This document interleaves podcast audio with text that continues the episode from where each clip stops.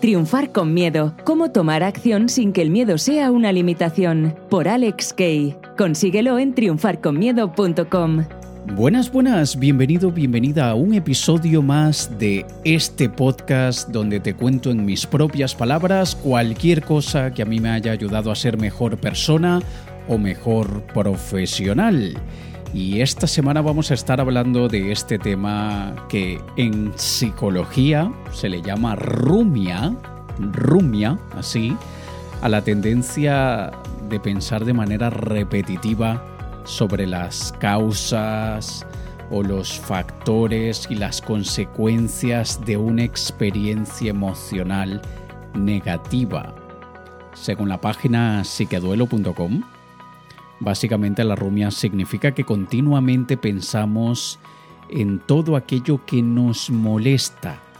Y cuando algo nos molesta, solemos reflexionar sobre ello, re-reflexionamos sobre ellos y re-reflexionamos sobre ellos, repasando una y otra vez en nuestra mente esos, esos momentos o esos factores, esos elementos negativos. Así que es de eso de lo que estaremos hablando el día de hoy, pero antes quiero agradecerle a la gente que me escribe por Instagram contándome qué tanto les he ayudado de manera indirecta a través de este podcast y siempre lo digo, esto no tendría sentido sin ti. Esto es una manera de yo desahogar mis pensamientos, desahogar cualquier cosa que, que, a mí me haya funcionado y quiero compartirla con cualquier persona que escuche este podcast porque todos estamos en esta vida aprendiendo y todos estamos buscando, creo yo, algo muy similar, en este caso, vivir una vida plena, consiguiendo lo que queremos, desarrollando nuestro propósito de vida y por eso, a través de este podcast, quiero ayudarte a conseguirlo. Así que una vez más, muchísimas gracias. Ahora sí, vamos a entrar entonces en materia del día de hoy cinco pensamientos rumiantes que te hacen fracasar. En el estricto sentido de la palabra rumiante, aquellos pensamientos que constantemente nos repetimos a nosotros mismos, muchas veces sin darnos cuenta, y que nos ponen en una postura de fracaso, que lo que hacen es más bien fomentar esa actitud incluso de víctima, de derrota, y es simplemente porque estamos, como un robot, repitiendo frases que en vez de empoderarnos nos están manteniendo atados al suelo. Y debemos tener muchísimo cuidado con estos pensamientos y por eso es que quiero que los tengas presentes y el primero de ellos es soy muy malo para X. Soy muy malo para esto, soy muy malo para aquello, soy muy malo en esto. Cuando constantemente, sin darnos cuenta, nos repetimos, soy muy malo en esto o soy muy malo para esto. Muchas veces lo hacemos porque quizá en alguna época éramos muy malos, pero hemos estado cambiando esa situación. Hemos estado leyendo más, estudiando más, practicando más, pero por alguna razón seguimos creyendo que somos muy malos en eso. Piensa también en aquellos casos en los que no, no has leído más, no has estudiado, no has practicado y que sí de verdad aún sigues siendo malo. Cuando te sigues repitiendo, soy muy malo en esto, soy muy malo para esto, por ejemplo, si tú eres de, mm, yo qué sé, de aquellas personas que dicen, yo soy muy malo en esto de, de los negocios, soy muy malo en esto del emprendimiento, a mí me encanta meditar, me encanta hacer yoga, me encanta hacer mandalas, pero soy muy mala para esto de los negocios, pues entonces siempre te vas a quedar así de malo o mala en ese tema. Nosotros deberíamos hacer algo que Noah St. John le llama affirmations, que no son affirmations de afirmaciones, aquí es algo así como afirmaciones, no existe esa palabra obviamente, pero es una invención de Noah St. John, en la que aquí nosotros cambiamos el soy muy malo para o soy muy malo en, lo cambiamos por algo que nos ayude a encontrar una respuesta que desafíe, que rete esa afirmación que teníamos. Por ejemplo, en vez de decir soy muy malo para los números, por ejemplo, podría decir, ¿qué hace que sea bueno para los números? ¿Qué hace o qué hay en mí que me haría bueno con los números? ¿Qué he hecho yo en el pasado que haría que se me facilite el trabajo con los números? Al cerebro, de alguna manera, por años de evolución o lo que sea, el cerebro detesta cabos sueltos y siempre quiere encontrar respuestas a interrogantes. Y cuando nosotros transformamos ese pensamiento rumiante de soy muy malo para esto y lo convertimos en ¿qué hace que yo pueda convertirme muy bueno en esto? Te garantizo que el cerebro va a buscar las respuestas hasta debajo de las piedras y va a empezar a buscar en todos los archivos mentales lo que respalde qué me haría bueno en eso. Así que siempre es tratar de cambiar el pensamiento que nos está atando, que nos está manteniendo eh, pegados al suelo, que no nos deja volar, y cambiarlo y tratar y convertirlo en una pregunta. Y esto es lo poderoso del concepto de affirmations de Noah St. John. Al convertirlo en una pregunta, estimulamos al cerebro para que encuentre una respuesta.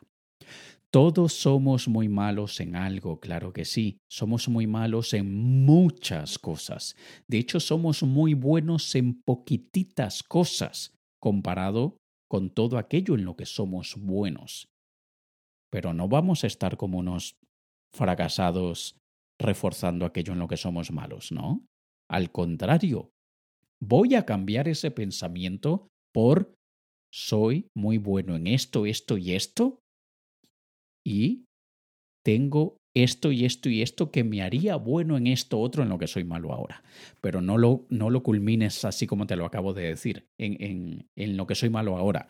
Tú sabes que eres malo en eso, pero no te lo repitas. Porque si te lo repites, lo estás haciendo una especie de, de declaración de intención. Y sabes que absolutamente todo comienza con la intención. Y si nosotros no cargamos de una intención positiva, de una intención positiva no me refiero a, en las nubes y con pajaritos en la cabeza, sino positiva a nivel de, de, fuerza, de energía, entonces no, no vamos a conseguir eso. Y esto es algo que los deportistas de élite todos practican. Y no sé tú, pero cuando yo veo que alguien ha llegado a un altísimo nivel de desempeño, yo quiero saber el pensamiento que los ha llevado a esto. Obviamente el trabajo duro, la práctica, etcétera, también es súper importante, pero es que toda práctica, acción, ejecución, resultado y transformación nace a partir de pensamientos. Así que vamos a convertir eso de soy malo en una intención positiva y verás que despegas. ¿Vale? El segundo pensamiento rumiante que te hace fracasar es, y dicho como se dice en España, es lo que hay. Es lo que hay. O como se le dice en otros países, pues ¿qué se le va a hacer? Piensa la carga tan brutal que tiene esa frase. Es lo que hay. ¿Qué se le va a hacer? Es una frase que denota o transmite tanta impotencia. Es increíble cómo nos quita todo el poder esa frase y la decimos constantemente. Siempre que vemos un obstáculo, siempre que algo no nos sale como queremos, siempre que nosotros nos sentimos impotentes hasta cierto grado, multiplicamos esa impotencia por diez mil al agregarle es lo que hay. ¿Qué se le va a hacer? Siempre hay manera de cambiar eso que hay y siempre hay algo que se pueda hacer. Quizá no lo estamos viendo en este momento, pero siempre hay algo que podemos hacer. Volviendo a lo que te comentaba anteriormente, vamos a cambiarlo a una pregunta. ¿Cómo podría, poco a poco y dentro de mis posibilidades, cambiar esto que hay? ¿Cómo puedo, dentro de mis posibilidades, hacer algo para cambiar o mejorar esto? Piensa que tenemos la misma libertad de repetir un pensamiento rumiante que de repetir un pensamiento que nos empodere. Y si estás frustrado con la situación y es lo que hay, ¿qué se le va a hacer? Pues emplea esa energía en cómo puedo yo en, desde esta posición cambiar algo de esto. ¿Qué puedo hacer para que esto sea distinto? Y una vez más, como el cerebro de test incógnitas, empezará a buscar respuestas.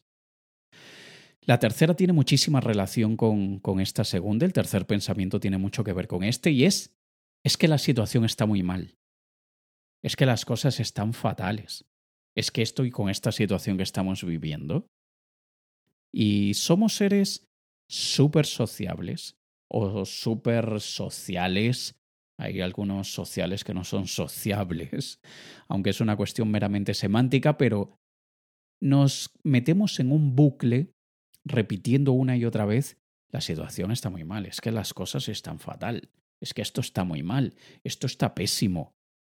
Y lo decimos cada vez que vemos que no tenemos el resultado que queremos. ¿Y adivina qué estamos consiguiendo con eso? Pues que más y más y más y más vamos a, como un radar, como una red, vamos a capturar todo lo que está mal. Cuando nosotros podríamos, cuando nos damos cuenta que estamos teniendo ese pensamiento rumiante, podríamos cambiarlo a inmediatamente que decimos, es que, es que está fatal la cosa, es que esto está muy mal, la situación está muy mal.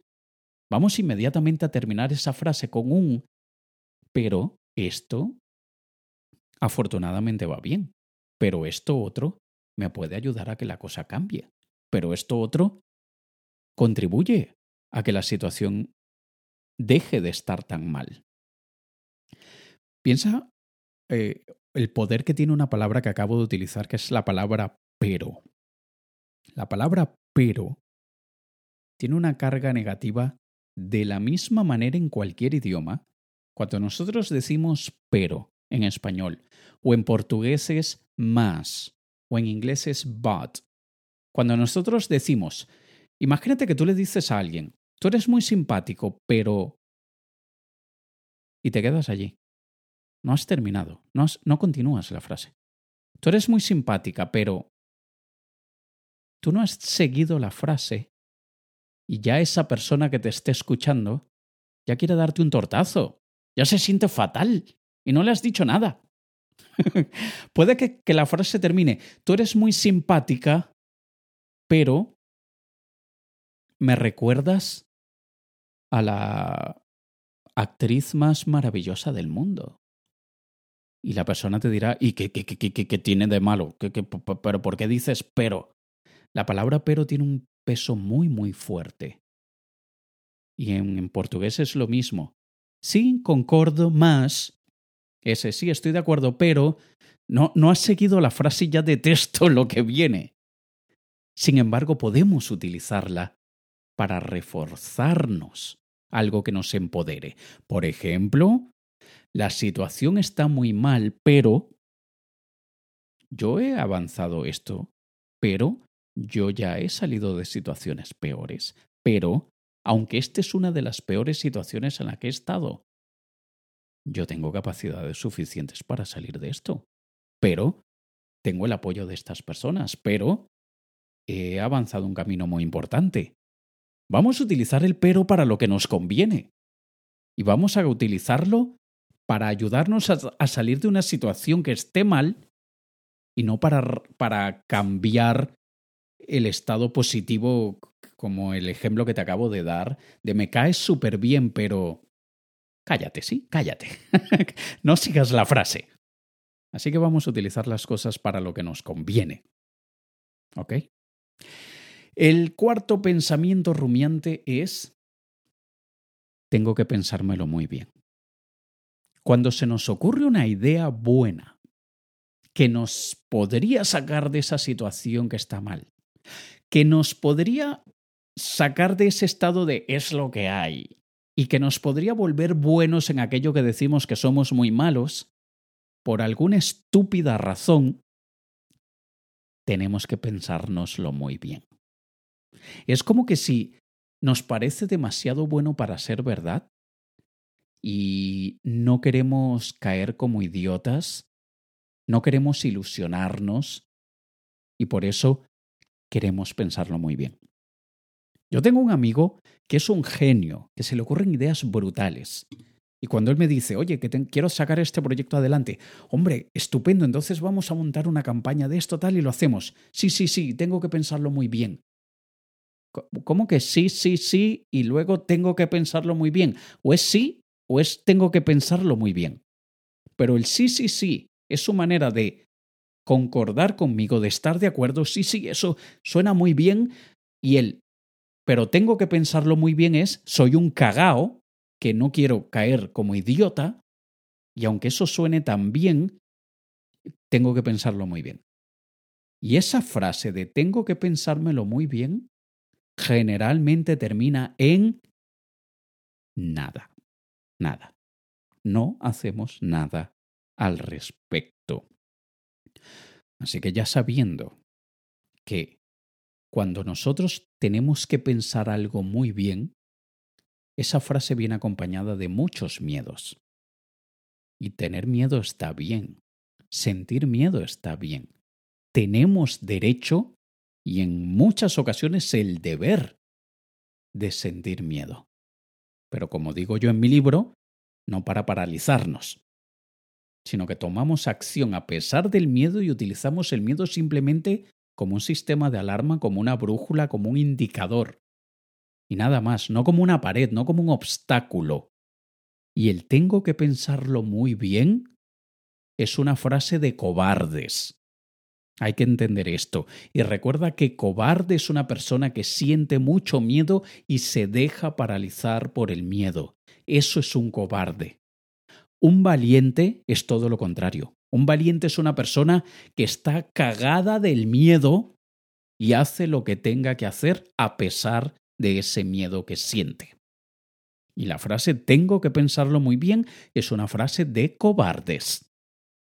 Ten esto en cuenta. El quinto pensamiento rumiante, y aunque son cinco los de este episodio, te tengo un bono, te tengo un extra para después. El quinto pensamiento rumiante es, eso no es tan fácil. Y lo decimos en el sentido de, es mucho más fácil decirlo que hacerlo. Yo soy un perezoso de mierda que quiere todo fácil y veo que eso no es tan fácil, así que mejor vuelvo a mi vidita de mierda y no hago nada. Esa frase, como la anterior, la de tengo que pensarlo muy bien es de cobardes, la de no es tan fácil es de vagos, de perezosos, de gente que no quiere luchar por aquello que se ha propuesto. Y date cuenta cuántas veces te dices, bueno, eso no es tan fácil, bueno, eso no va a ser fácil. ¿Cómo te sientes luego de, decir esa frase? Seguramente hasta cambias de tema, cambias de lo que estabas viendo. Puede que incluso yo te diga, mira, te voy a decir un modelo de negocio que te va a ayudar a facturar más de 100 mil dólares en menos de un año. Y tú vas a estar con mucha atención escuchando y luego de que yo te diga un método súper efectivo, comprobado porque lo he hecho mil veces, tú me vas a decir, bueno, pero eso no es tan fácil. Y vamos a mirar la tele, vamos a mirar el Instagram, vamos a perder el tiempo en YouTube. Porque viste que no era un método fácil. Porque viste que requería trabajo y pasaste otra cosa fácil que no te trae ningún resultado.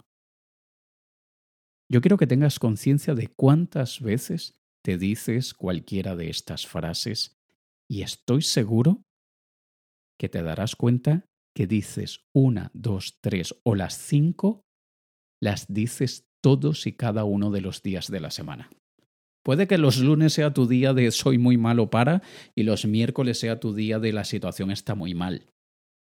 Pero yo te recomendaría que las apuntaras en un sitio que las tuvieras cerca de tu pantalla, cerca del móvil, detrás, en tu, en tu estuche, forro, carcasa, como sea que le llames a donde pones el teléfono, la funda, y pongas, primero, soy muy malo para, segundo, es lo que hay, tercero, la situación está muy mal, cuarto, tengo que pensármelo muy bien, quinto, eso no es tan fácil. Y cada vez que digas una de esas, además de obviamente reprogramarte y hacer un reencuadre de la manera que aquí te he sugerido, pues yo qué sé, le das a un amigo o un familiar algo, le, das 10 dólares o euros. y verás que lo cambias súper rápido. Y te tengo un bono, te tengo una sexta. Y yo sé que para muchas personas puede que quizá no se aplique una palabra, pero esa palabra la puedes transformar por cualquier otra que tú quieras. En este caso sería, lo dejo en manos de Dios, o está en manos de Dios, o que sea lo que Dios quiera. Cambia la palabra Dios por lo que tú quieras. Lo dejo en manos del universo, está en manos del universo, lo que el universo quiera. O cámbialo por destino. Lo dejo en manos del destino, está en manos del destino, lo que el destino quiera. O lo dejo en manos del gobierno, está en manos del gobierno, lo que el gobierno quiera. Cambia el nombre Dios por lo que tú quieras. Lo dejo en manos de mi mamá, lo que tú quieras. Y esto es algo que dices con frecuencia sin darte cuenta. Esto suele pasar en muchos países que son muy eh, religiosos. Y yo esto ya lo he contado anteriormente. Yo crecí en una familia católica, practicante, y yo hace unos ocho años aproximadamente, yo decidí dejar de ser católico practicante. Yo sí soy creyente en Dios, yo sí creo que hay un Dios. No sé qué forma tiene ni de qué color es la barba de ese Dios, pero sí creo en algo mucho más sabio, poderoso y capaz que lo que nosotros somos capaces de entender. Pero no soy religioso. Y me he dado cuenta, y quiero que tú también pienses y lo pienses con objetividad por un momento. No estoy desafiando tus creencias. Estoy simplemente, como se dice, poniendo a moverse los jugos mentales. Pero date cuenta que los países donde las personas son más religiosas y dejan todo en manos de Dios y que sea lo que Dios quiera y me encomiendo a Dios, son generalmente los países con mayores problemas. Son los que tienen gente más pobre. Y no es porque los que creen en Dios sean pobres, ni, ni creer en Dios causa pobreza. No. Pero es que esto es una manera de dejar la responsabilidad en manos de cualquier otra cosa, cuando nosotros somos responsables de prácticamente todo. Nosotros somos responsables de casi todo. Y cuando tú te enfermas, algo hiciste. A veces no lo hiciste porque es algo genético y tú no eliges en dónde naces, con quiénes, con cuáles padres, eso no lo podemos elegir. Y obviamente esa sería una de las partes que no, no hice nada. Pero muchas veces nuestra enfermedad son malas decisiones, malas decisiones de alimentación, de descanso, etcétera, etcétera. Cuando te va mal en el trabajo es tu responsabilidad, fueron tus decisiones, tú hiciste algo. Así que nosotros cuando nos, cuando nos encontramos, cuando nos pillamos diciendo, lo dejo en manos de Dios, del destino, del universo, de, de, de, de lo que sea, es como un niñito que no quiere aceptar su responsabilidad y quiere que mamá o papá le resuelvan sus problemas. Y no lo digo de manera odiosa y repito, no es para desafiar tu fe, no. Pero sí que debes tener muy presente que casi todo lo que obtienes y lo que dejas de obtener es por tu culpa. Si todo te sale súper bien, es tu culpa. Y si todo te sale súper mal, también es tu culpa. Así que no lo dejes todo en manos de Dios ni del universo, sino dentro de lo que tú creas, dentro de tu fe, dentro de tus creencias, toma acción. Mueve el culo y al final agradecele a Dios, al universo o a lo que sea que tienes un culo que mover. Y ya está. Pero esto es algo que realmente cambia mucho nuestro estado mental cuando entendemos y aceptamos que nosotros somos responsables de todos los resultados que conseguimos. Así que hazlo de ejercicio esta próxima semana si quieres. De aquí al próximo episodio, mantente muy alerta a tus pensamientos y date cuenta cuál de ellos se repiten más en tu vida y haz el reencuadre de la manera que te lo he sugerido. ¿Vale? Nos escuchamos la próxima semana en un nuevo episodio de este podcast. Te ha hablado Alex Kay, K-E y Latina, y puedes encontrarme en todas las redes por mi nombre. Y déjame un mensajito y cuéntame de qué manera te estoy ayudando con la producción de este podcast. Nos escuchamos la próxima semana. Un saludo.